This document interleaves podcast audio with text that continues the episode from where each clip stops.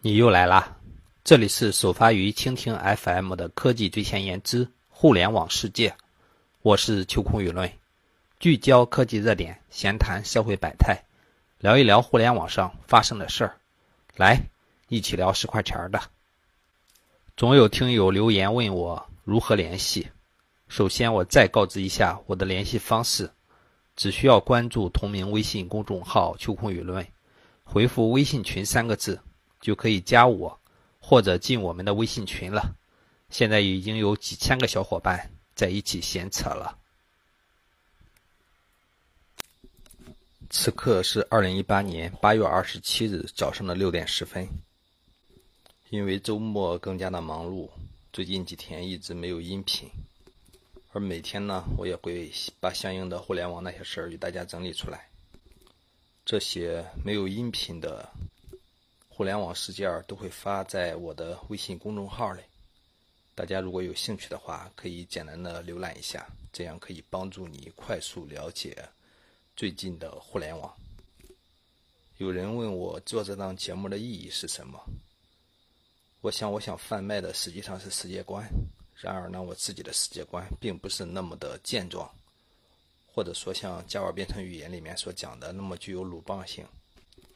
但是我依然依然想传播善良，传播爱，或者说想传播一种有正能量的看待世界的方式。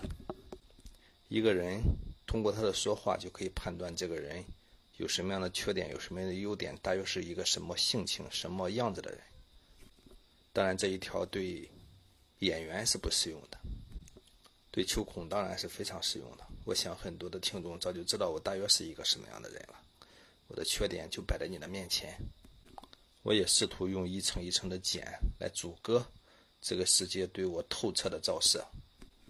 还好，昨天我们在科技最前沿中分享过最新的一篇科学上面的发现，也就是所谓的人在对世界给你传过来的知识进行加工的时候，实际上是用了百分之五十过去的经验，再加上百分之五十现在的感受。也就是说，每个人对任何一件事情的解释都是不一样的。我们的节目很难做成那种这就是唯一的、一定的解释，因为每个人的看法都是不一样的。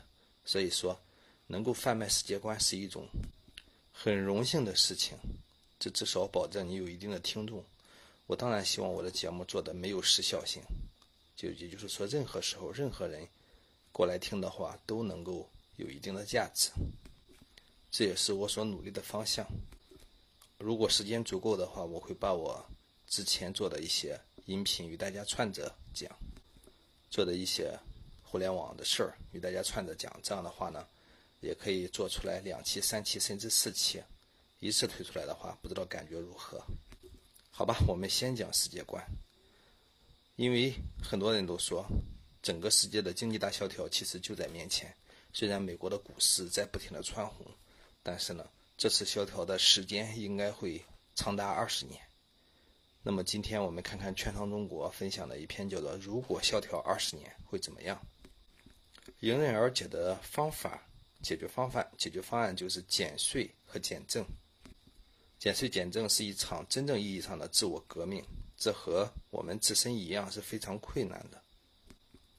但是如果说萧条二十年的话，自我革命却又是非常必要和重要的。不过，即便是减税和减政，我们依然无法摆脱困境。问题的本质还是回到人的本身，回到周期的本身。萧条是繁荣必不可少的修正过程，这是一个完整的商业周期。也就是说，在一个完整的商业周期里，衰退期是不可避免的。通过衰退，通过衰退期的修正，市场将清算繁荣期那些不当的通货膨胀、投资行为。以及人的问题。当前，如果政府还是想着通过扩张信贷，使繁荣的使繁荣人为的继续下去，这正预示着即将到来的大萧条。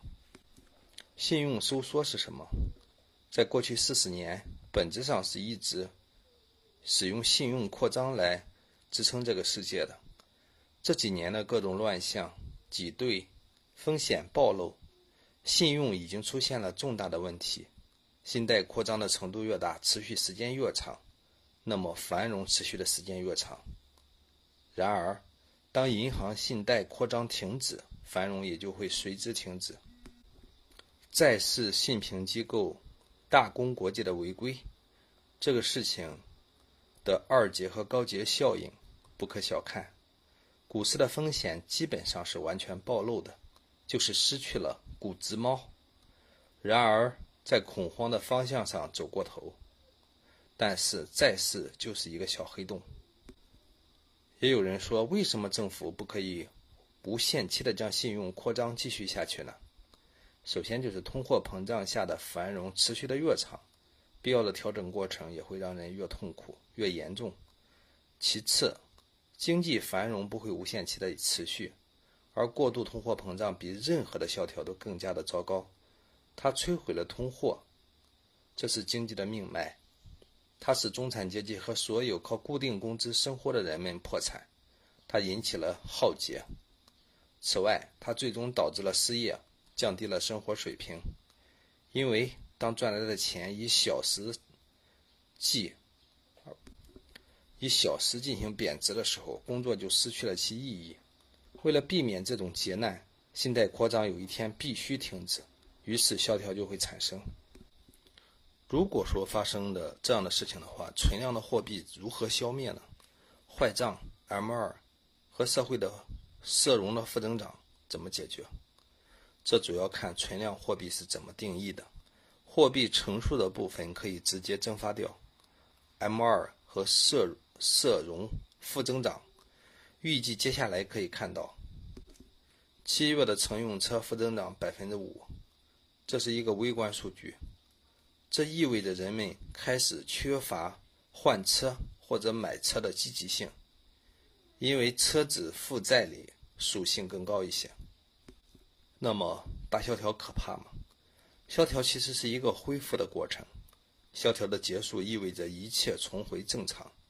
萧条不只是充满邪恶和灾难的，在繁荣带来了扭曲之后，萧条使得经济恢复正常，这是必要的而且有益的。所以，繁荣实际上是需要萧条、需要衰退的。萧条的本质是一种经济的自我调整，它清算了繁荣期所造成的经济扭曲。所有的研究最终都会回归到人本身。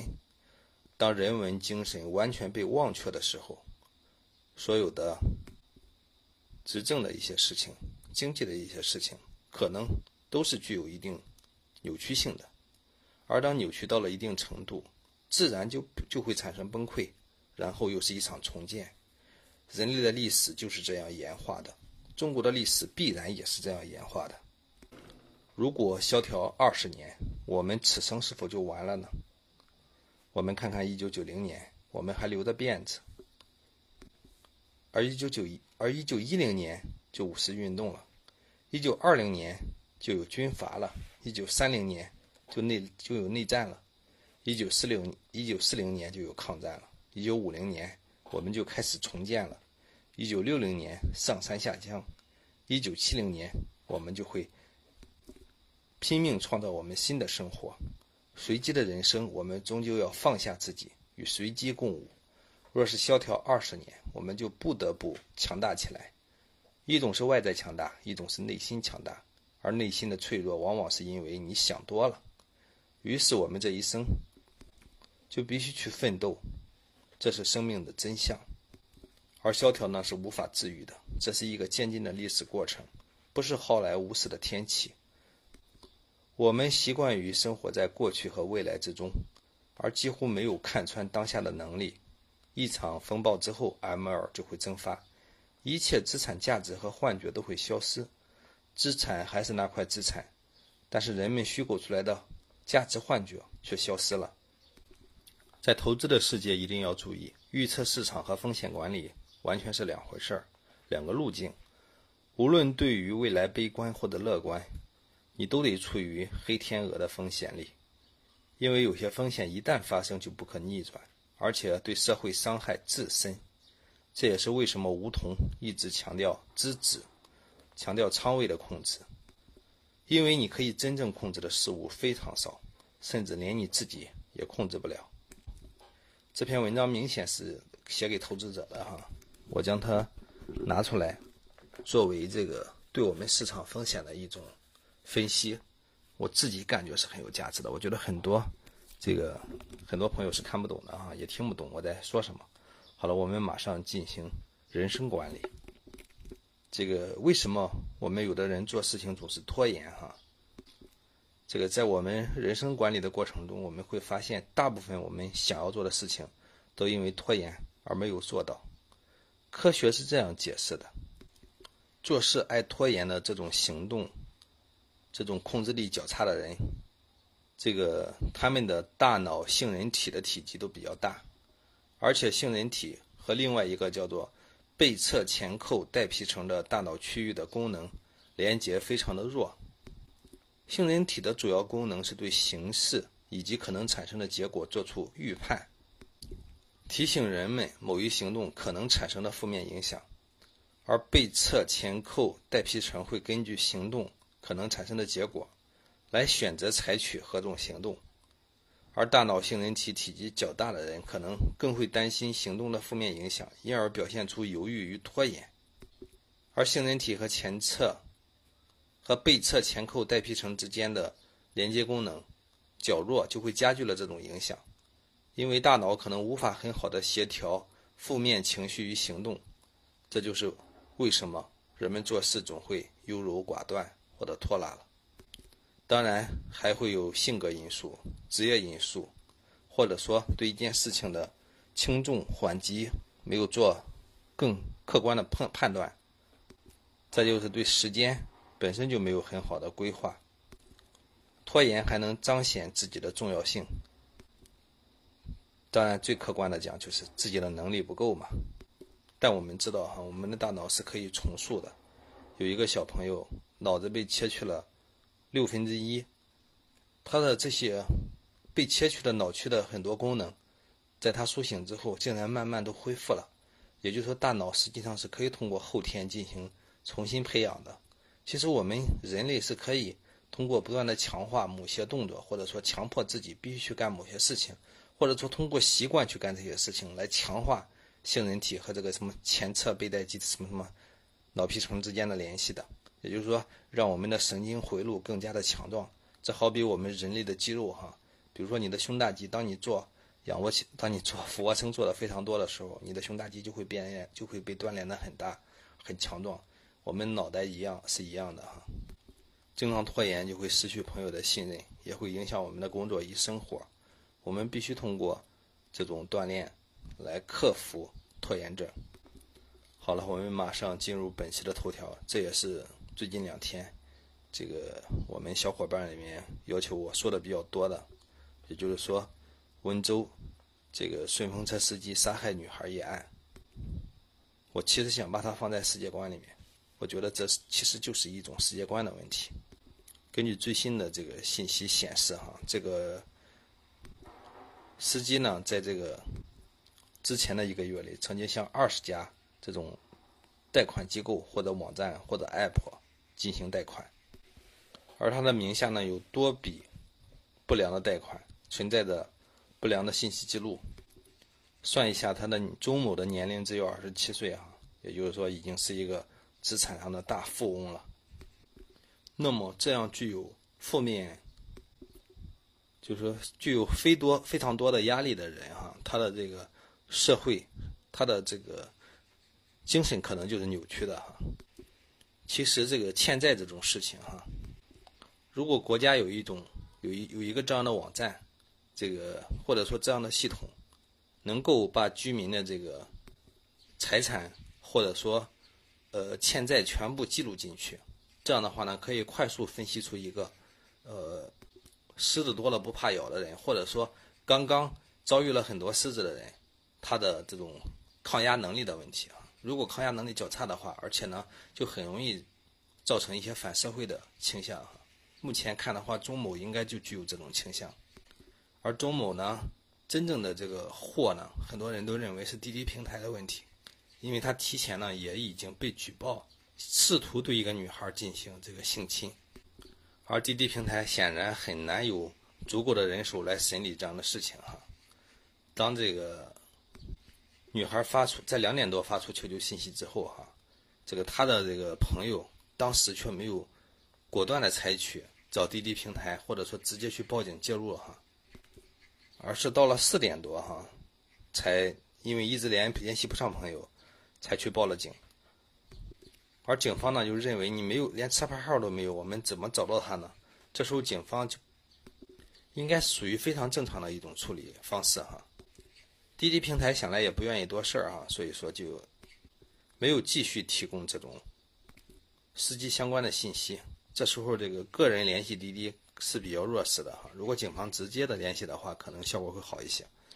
这期间呢，也滴滴方面也多次哈没有这个。就是没有提供相应的司机的信息。实际上，如果说当事情发生的时候，这个被害人的朋友如果能够紧急联系、紧急联系滴滴，或者滴滴本身就有这样的处理通道的话，哈，这种情况下，然后呢，滴滴方面快速与这个司机产生联系的话，有可能就能阻止这种行为。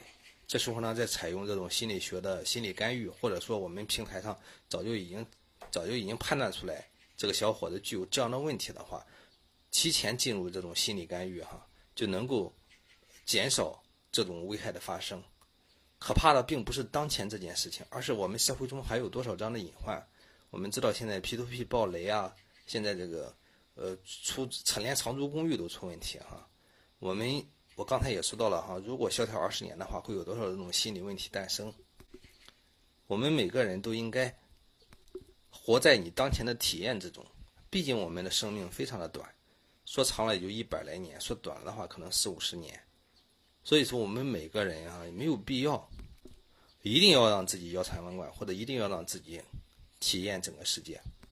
我们只是能尽可能的在游泳的时候，大口大口的呼吸空气，感受这个世界所给我们带来的福利。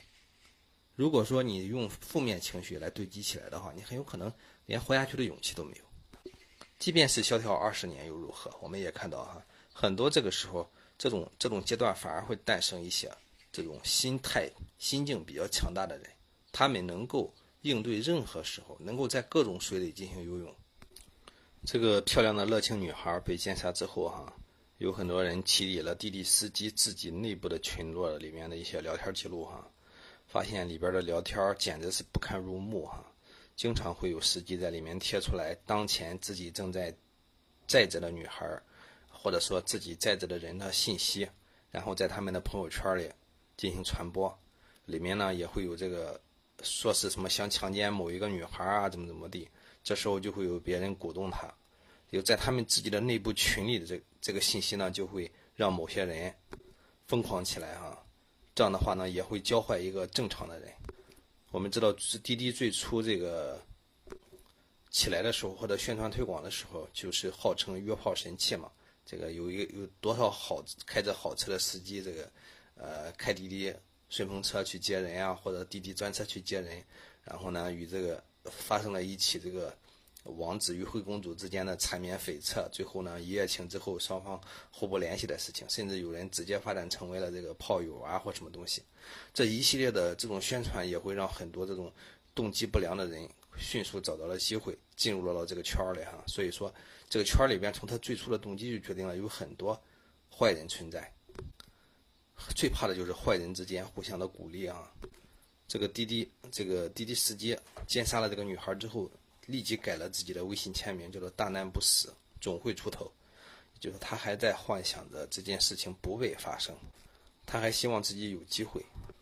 而滴滴的官方呢，也做出了一系列的这个狡狡辩吧，比如说他说这个车牌号被调包过啊等一系列的事情，但是呢，滴滴依然可以通过自己的 GPS 快速这个找到这个对应的这这辆车以及。这辆车的车主是谁？真正的车牌号是谁？也都可以快速与警方进行联动的事情啊！这件事情滴滴具有不可推卸的责任。而我们看到的这个其他的一些信息也显示，哈，滴滴的刑事案件实际上是非常多的哈。刚刚这个在五月六号的时候，我们济南的一个空姐啊，因为搭乘滴滴顺风车被害，距离这件事情八月份才刚刚过去了三个来月哈，这期间呢又有车主打人、强奸案屡见于报端哈。当然，这个这种事情实际上是社会问题啊，并不是并不是滴滴顺风车的问题，而发生在滴滴顺风车上，而整件事情呢又有很多可以呃迂回的地方，这就显得这个好像就是滴滴顺风车害了他。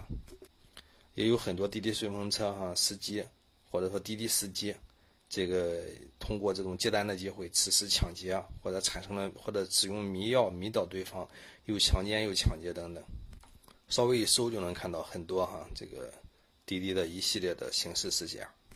我们当然希望滴滴能够加强监管，能够首先把司机的这个素质进行区分。第二呢，把这种滴滴的顺风车什么群啊、微信也配合一下，全部关掉，防止他们之间互相传播犯罪理念。更主要的则是这个，呃，进行这种教导。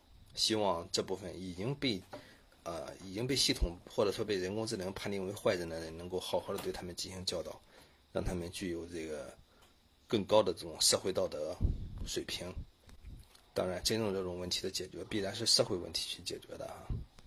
好了，我们也分析不出来什么哈，我们等待最新一步的这个报道吧。希望这个社会上只有良知存在，希望不再发生这种悲剧。好，我们马上看一看风云人物哈。这次呢，我们把眼光放到一个愚公移山的老人身上哈。这个老人是今年已经七十七岁了，这个神志都有些不清晰了。他在这个年轻的时候呢，自己这个。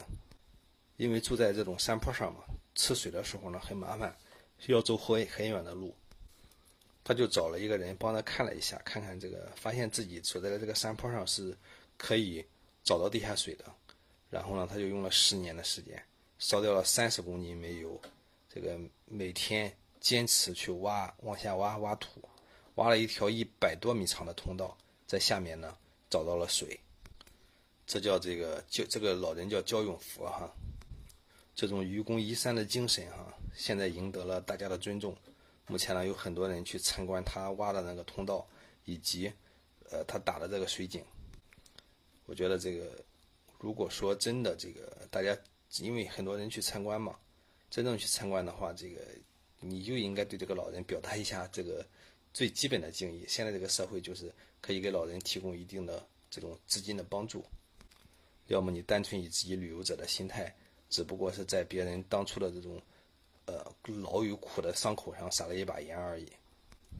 我们发现政府这方面做的也挺好哈，直接这个给老人家接入了自来水，但是呢，他们家的人还更愿意去挑水吃。这个愚公移山的精神真的是很让人佩服的哈。好了，我们看看科技动态，因为前面用的时间过多，我们快速讲完吧。首先就是厦门市首富。蔡文胜的这个梦碎了，他他的公司美图网半年市值蒸发了三百一十一亿，用户流失了六千万。其实这个美图啊，具有很具有很好的这个市场的，特别是在这个呃所谓的这种斗图时代以及小视频时代，它应该走在前面。然而显然它被这种些短视频打得没有还手之力哈。所以说必然遭遇客户量流失的问题。秋空也曾经在手机上装过，不过只是装了一下，然后立即删掉了。埃隆·马斯克发布公开信啊，宣布放弃特斯拉私有化，也不知道有没有相关机构直接说他这个操纵股市。